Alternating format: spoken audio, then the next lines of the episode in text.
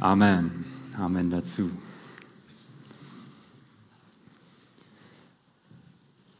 Wahrscheinlich hast du ja mitbekommen, dass wir als Gemeinde in einer Predigtserie unterwegs sind über Jona, über das Buch Jona. Falls du es noch nicht mitbekommen hast, dann herzlich willkommen zu dieser Predigtserie. Herzlich willkommen vielleicht auch bei uns in der Arche. Schön, dass du da bist. Wir sind in dieser Predigtserie über das Buch Jona und haben in Teil 1 gesprochen über was Jona uns sagt. Und in Teil 2 hieß es dann, was Jona uns fragt. Und heute ist Teil 3 und wir sprechen oder wir schauen uns an, was Jona betet. Und dafür steigen wir mal ein in das zweite Kapitel von Jona, das eigentlich zum größten Teil aus einem Gebet besteht, nämlich aus dem Gebet, das Jona betet. Und von daher lasst uns einfach mal auf das Wort Gottes an der Stelle hören. Jona Kapitel 2.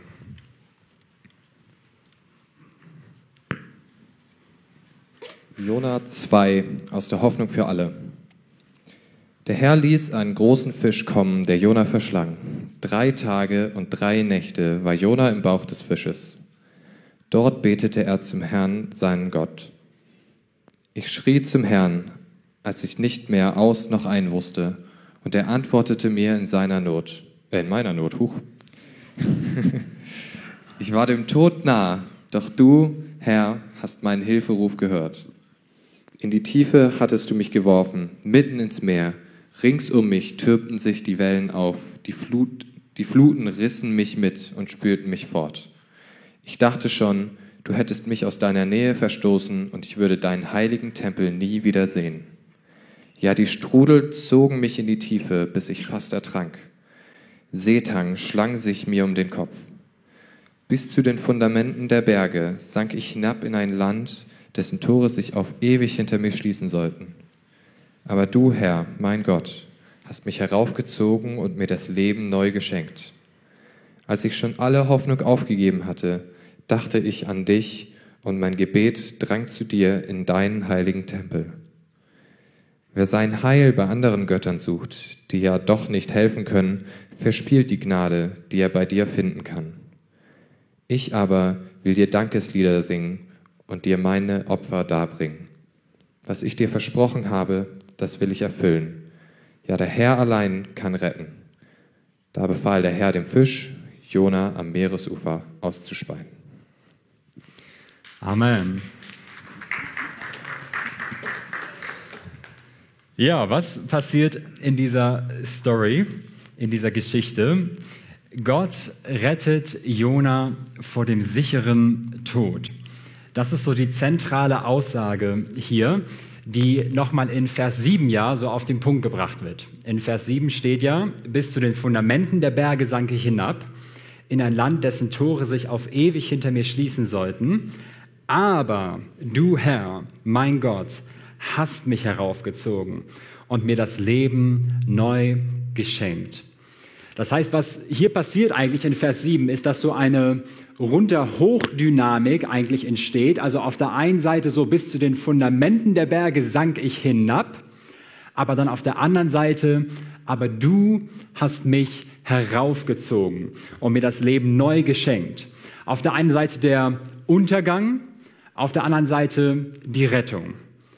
Auf der einen Seite Jonas Ausgangslage, auf der anderen Seite Gottes Eingreifen.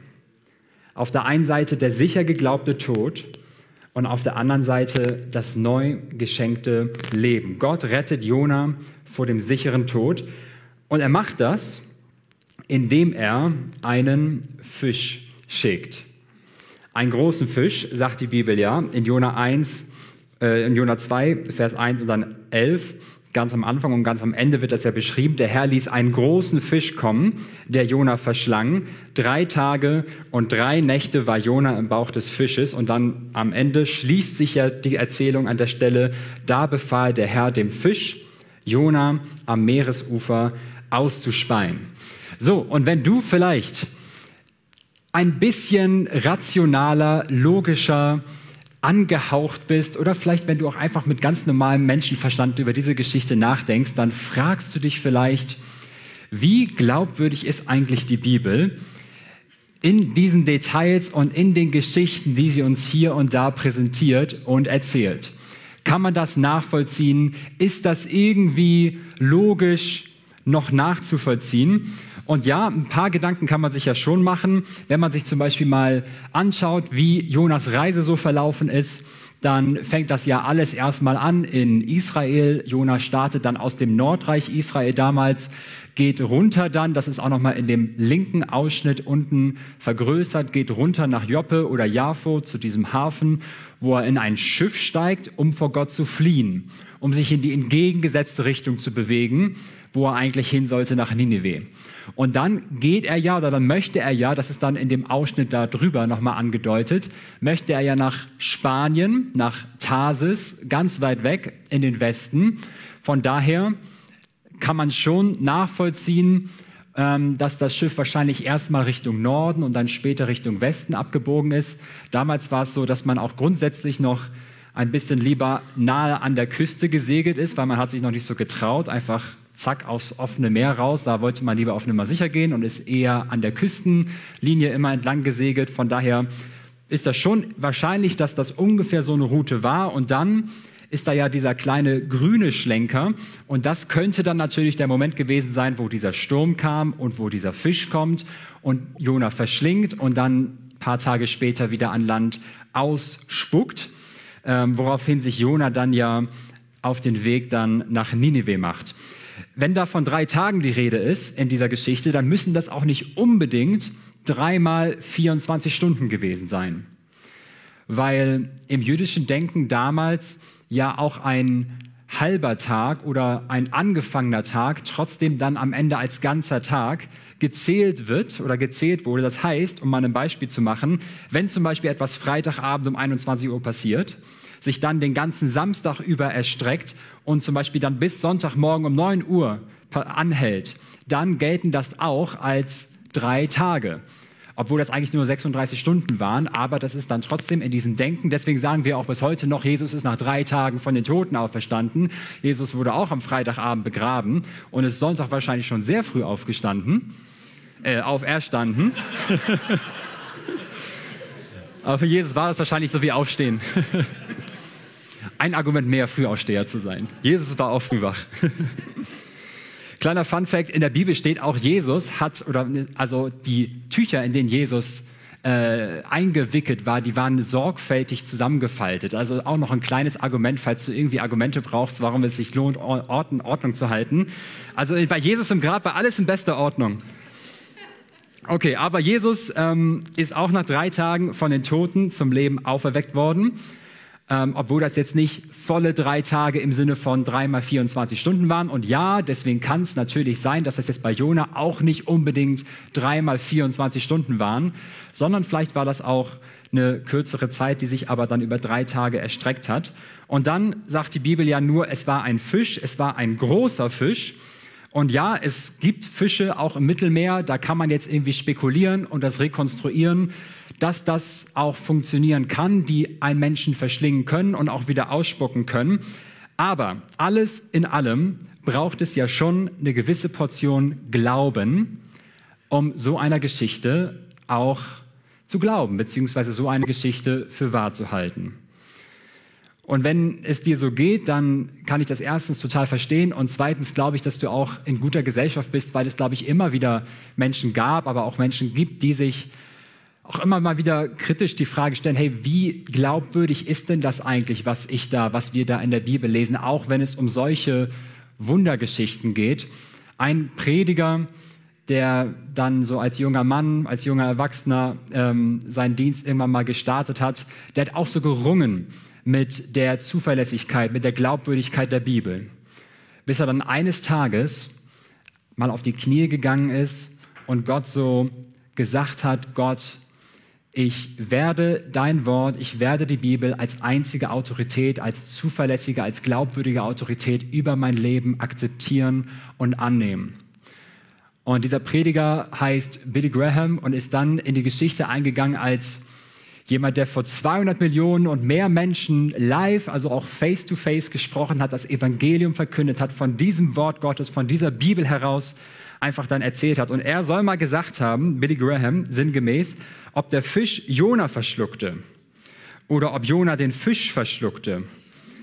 Ich werde immer noch an die Wahrheit von Gottes Wort glauben.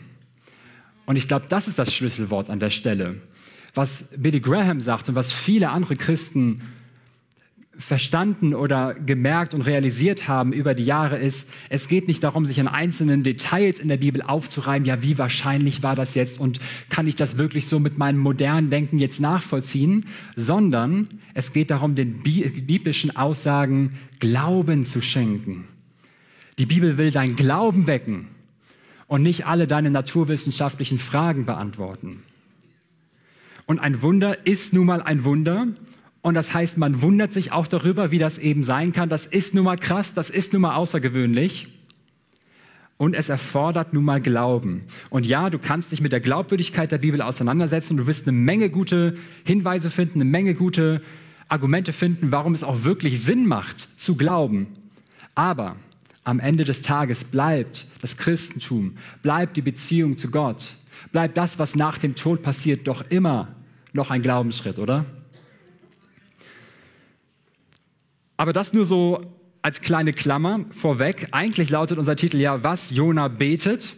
Und was Jona ja betet, ist erstens, dass er zu Gott ruft in seiner Not.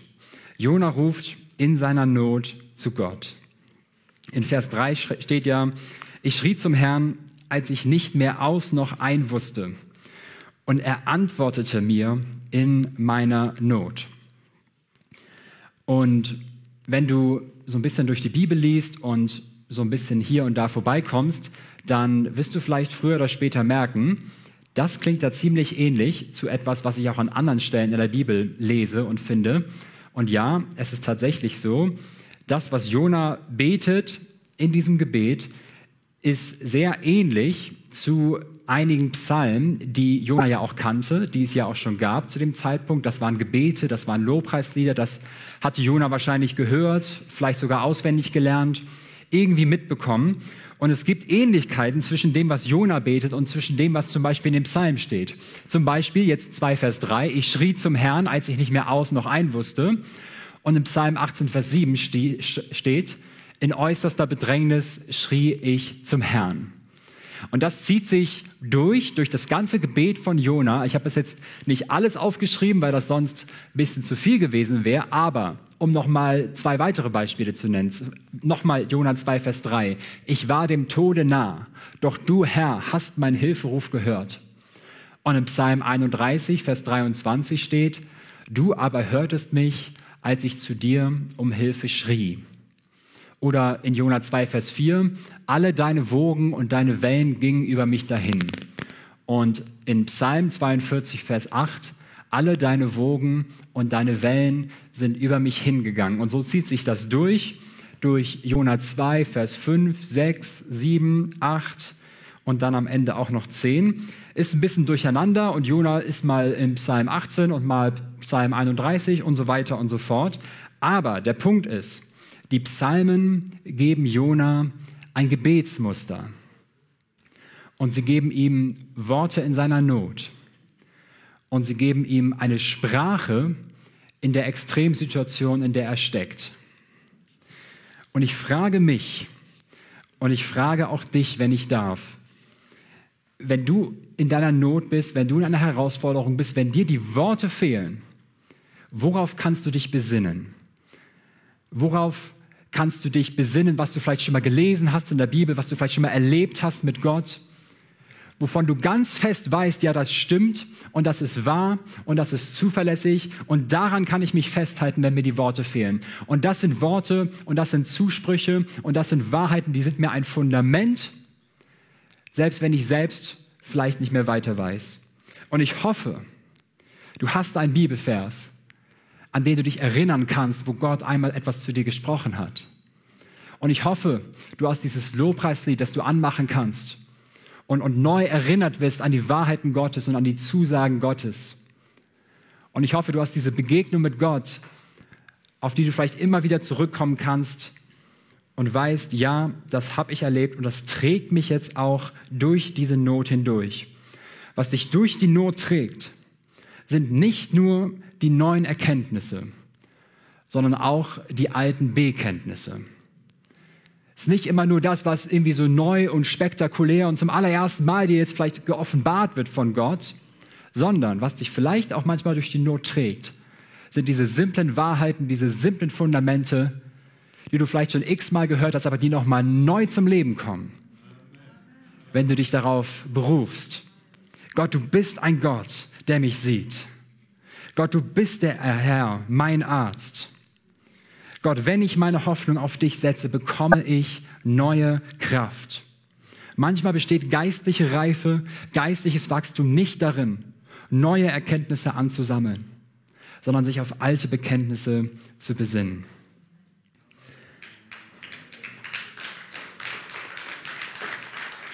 Ja, und das macht Jona. Er ruft in seiner Not zu Gott und ähm, er hat auch allen Grund dafür, weil sein Leben ist in Gefahr, sein physisches Leben, Körper, Gesundheit, Kraft, aber auch so sein psychisches Leben, seine mentale Verfassung, seine seelische Stimmung, seine ganze Personalität, all das steht auf der Kippe. Das heißt, es scheint einen Zusammenhang zu geben zwischen der Not, in der Jona steckt, und seiner Offenheit für Gottes Eingreifen nach dem Motto, je größer die Not, desto größer vielleicht auch die Offenheit für Gottes Eingreifen. Und das ist ein Prinzip, das kann ich ganz persönlich für mich gesprochen schon auch nachvollziehen, auch in meiner eigenen Geschichte. Äh, als 16-Jähriger war jetzt nicht alles schlimm in meinem Leben, aber ich war, ich war unausgeglichen, was meine Emotionen anging. Ich war unzufrieden über den Zustand meiner Beziehung.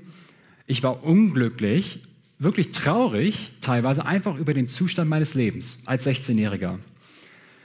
Und gleichzeitig war, war das wie so eine Art Nährboden, auf dem eine größere Offenheit dafür gewachsen ist, dass Gott nochmal sich neu in meinem Leben zeigt und dass er nochmal neu spricht und dass er mich nochmal neu erreicht und nochmal neu anspricht.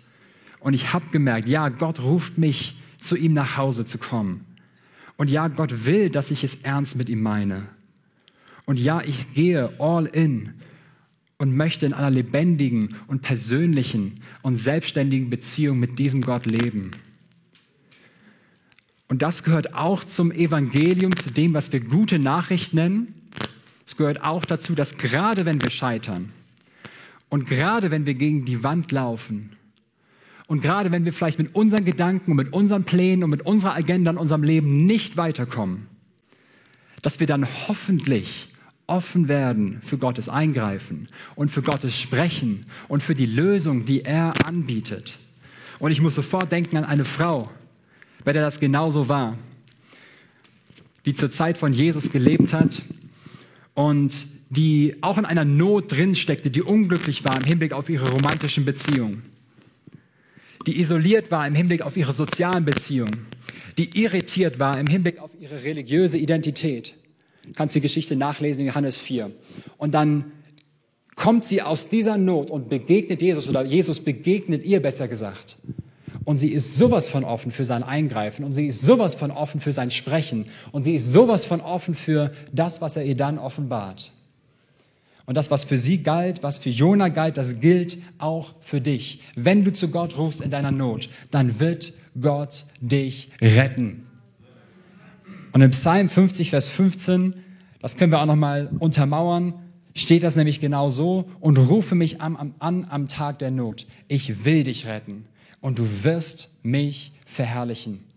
Jona ruft in seiner Not zu Gott. Und zweitens, was Jona macht, ist, er erkennt, wohin die Flucht vor Gott führt. In Jona 2, Vers 9 sagt er dann oder reflektiert, wer sein Heil bei anderen Göttern sucht, die ja doch nicht helfen können, verspielt die Gnade, die er bei dir finden kann. Das heißt, bevor Jona den Assyrern Gottes Gericht und die Möglichkeit zur Umkehr predigt, erlebt er am eigenen Leib, wohin es führt, vor Gott auf der Flucht zu sein. Und er erkennt seine eigene Schuld, wohin das führt, wenn er seine eigenen Wege geht und sich auf die Flucht vor Gott begibt und die in die entgegengesetzte Richtung von Gott geht. Und er erkennt in diesem Moment, wohin ihn das führt. Und zwar, dass man sich selbst trennt von Gott und dass man die Gnade und die Liebe verspielt, die man nur bei Gott finden kann. Und das wirft natürlich die Frage auf, was ist Gnade?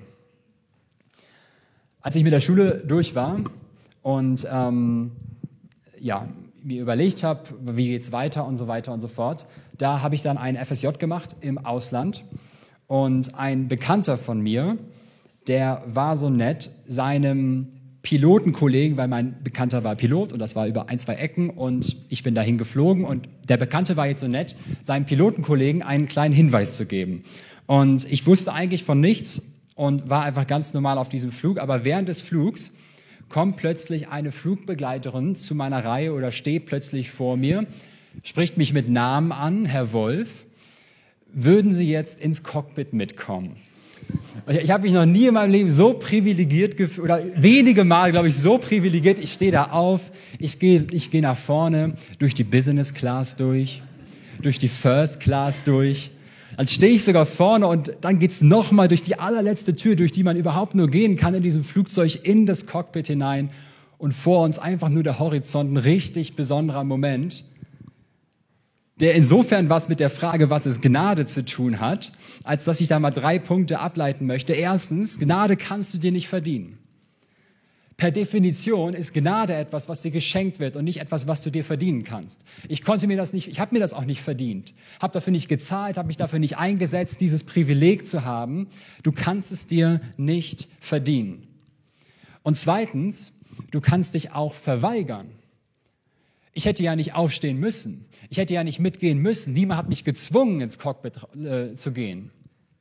Du kannst dich auch verweigern, aber vor allem bedeutet Gnade, du bist eingeladen.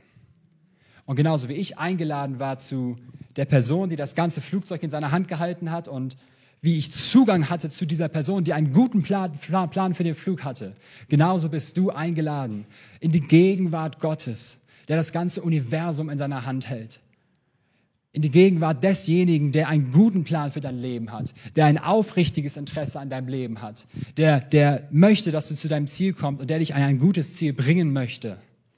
Und das ist Gnade. Eine Gnade, die Jona bei Gott findet und eine Gnade, die du auch bei Gott finden kannst. Und das Dritte, was Jona betet, ist, dass er den Dienst für Gott gelobt. Damit endet er. Er gelobt den Dienst für Gott. In Jona 2, Vers 10 steht, ich aber will dir Danklieder singen und dir meine Opfer darbringen. Was ich dir versprochen habe, das will ich erfüllen. Ja, der Herr allein kann retten. Bisher hatte Jona ja tendenziell so in der Vergangenheit gebetet, jetzt geht es um die Zukunft. Bisher hatte Jona eher so nach hinten gerichtet, reflektiert. Jetzt nimmt er sich nach vorne gerichtet, etwas vor. Bisher war er vor dem Dienst für Gott auf der Flucht und jetzt hat sich bei ihm dieser Wunsch gebildet, ich möchte den Dienst für Gott erfüllen. Ich frage mich dabei aber, wie kann sich Jona eigentlich so sicher sein, dass er überhaupt all das, was er da verspricht und sich vornimmt, überhaupt noch erfüllen kann. Weil immerhin ist er ja immer noch im Bauch des Fisches. Also wie kann er sich so sicher sein, dass das überhaupt noch mal was mit ihm wird und mit seinem Auftrag und mit dem Plan Gottes für sein Leben? Aber ich glaube, Jona weiß auch an der Stelle, wenn Gott mich aus dem Sturm heraus gerettet hat, dann wird er mich auch sicher an Land bringen. Und jemand anderes kommentiert das so und schreibt, das ganze von Gebet von Jona ist kein Flehen um Rettung, sondern Dank und Preis für geschehene Rettung. Und dann steht da weiter sinngemäß, dass Jona von dem Fisch verschlungen worden und im Bauch des Fisches am Leben war, erkennt Jona als Unterpfand seiner Rettung und lobt und preist den Herrn dafür. Mit anderen Worten, Jona weiß, was Gott angefangen hat, das wird er auch zu Ende bringen. Ich persönlich finde das auch einfach nur logisch, ehrlich gesagt. Warum sollte Gott ihm einen Fisch schicken, der ihn auf, schluckt, wie auch immer, wenn er ihn dann im Bauch des Fisches dann am Ende des Tages doch nicht am Leben erhält. Ich finde es nur logisch, dass Gott das, was er anfängt, auch vollenden wird. Und in der Theologie gibt es dafür das Wort Heilsgewissheit, was nichts anderes heißt, als dass du wissen darfst, als Kind Gottes, wenn du weißt, er hat dich gerettet, dann darfst du auch wissen und dann darfst du dir sicher sein und dann darfst du gewiss sein, ja, er wird mich auch an mein Ziel bringen. Und er wird mich nicht fallen lassen auf dem Weg. Und er wird mich nicht loslassen unterwegs, sondern er wird mich auch an das Ziel bringen, das heißt in ein Leben in seinem Auftrag und auch in ein Leben eines Tages mit ihm in seiner Gegenwart, in seiner neuen Welt.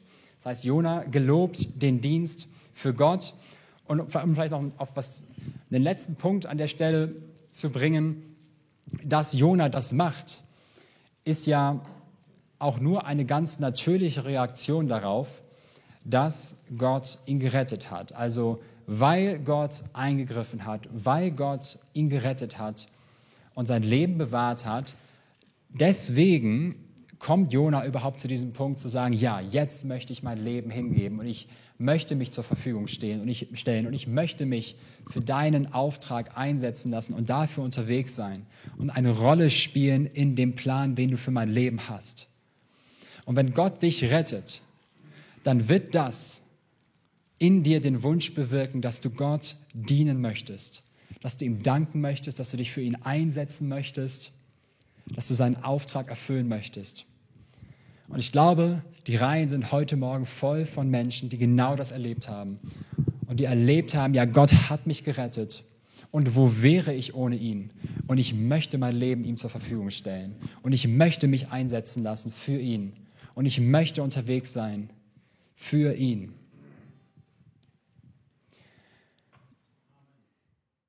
Amen.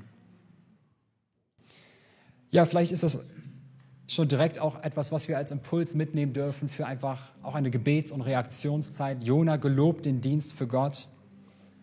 Vielleicht bist du hier und du hast Gottes Rettung und du hast Gottes Eingreifen erlebt und du sagst, ja, ich will mich für Gottes Auftrag zur Verfügung stellen.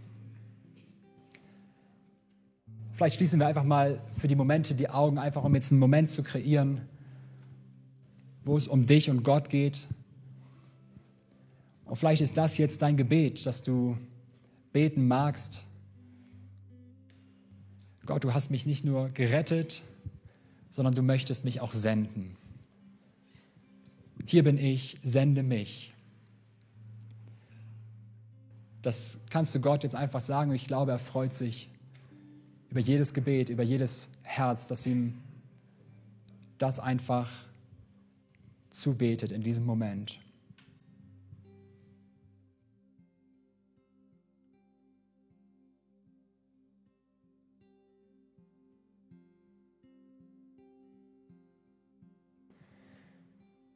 Ja, Gott, du freust dich über jedes Herz, das sich nicht nur hat retten lassen von dir, sondern das sich auch von dir senden lassen möchte.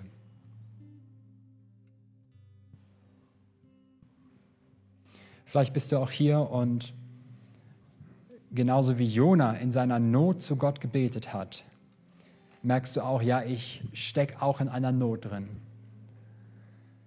Und ich stecke auch in einer Herausforderung drin und es ist schmerzlich und es ist kritisch. Und ohne den, den Schmerz irgendwie an der Stelle kleinreden zu wollen oder wegdrücken zu wollen, vielleicht kannst du ja trotzdem die Not, in der du aktuell steckst, als Anlass sehen, dich für Gottes Eingreifen zu öffnen. Und für sein Sprechen vielleicht zum ersten Mal, vielleicht zum wiederholten Male offen zu sein und für, für seine Lösung vielleicht zum wiederholten Mal, vielleicht zum ersten Mal offen zu sein. Weil Gott will dir begegnen und er will dich retten und er kennt deine Situation ganz genau. Und gerade wenn dir jetzt so eine konkrete Situation vor Augen ist, dann gibt es auch Menschen hier, die am Ende des Gottesdienstes hier vorne einfach sich aufhalten werden und denen du vertrauen kannst, die dir kurz zuhören werden, aber die vor allem dann mit dir und für dich beten werden und dich einfach unterstützen wollen darin, diese Offenheit für Gottes Eingreifen zu haben. Und von daher, vielleicht bist du das heute und du merkst, ja, nach dem Gottesdienst, dann werde ich hier vorne herkommen und mit der Not, die ich habe, werde ich mich einfach aufmachen für das, was Gott tun kann.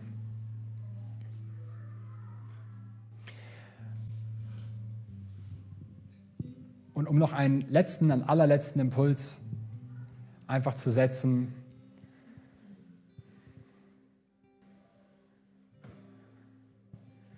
könnte ich mir vorstellen, dass hier vielleicht Menschen sind, die davon angesprochen sind, dass das, was Gott in dir angefangen hat, dass er das auch vollenden wird.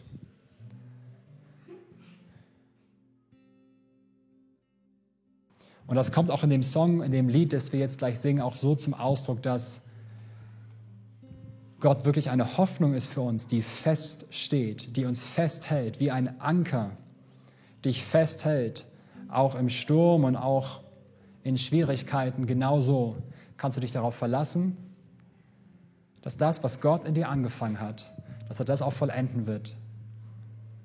Und in Jesu Namen wird dein Glaube nicht Schiffbruch erleiden, sondern Gott hat dich schon gefunden und er hat schon zu dir gesprochen, er hat dich schon gerettet und er möchte dich auch weiterhin als treuer Gott in seiner Hand bewahren. Danke dafür, Jesus, dass du ein treuer Gott bist. Danke, dass du den Preis schon bezahlt hast und alles schon getan hast und uns auch in dieser Welt und auf diesem Lebensweg, auf dem wir unterwegs sind, dass du uns an unser Ziel bringen wirst. Danke dafür, dass wir darauf vertrauen dürfen. Danke, dass es eine Hoffnung ist, die feststeht in Jesu Namen. Amen.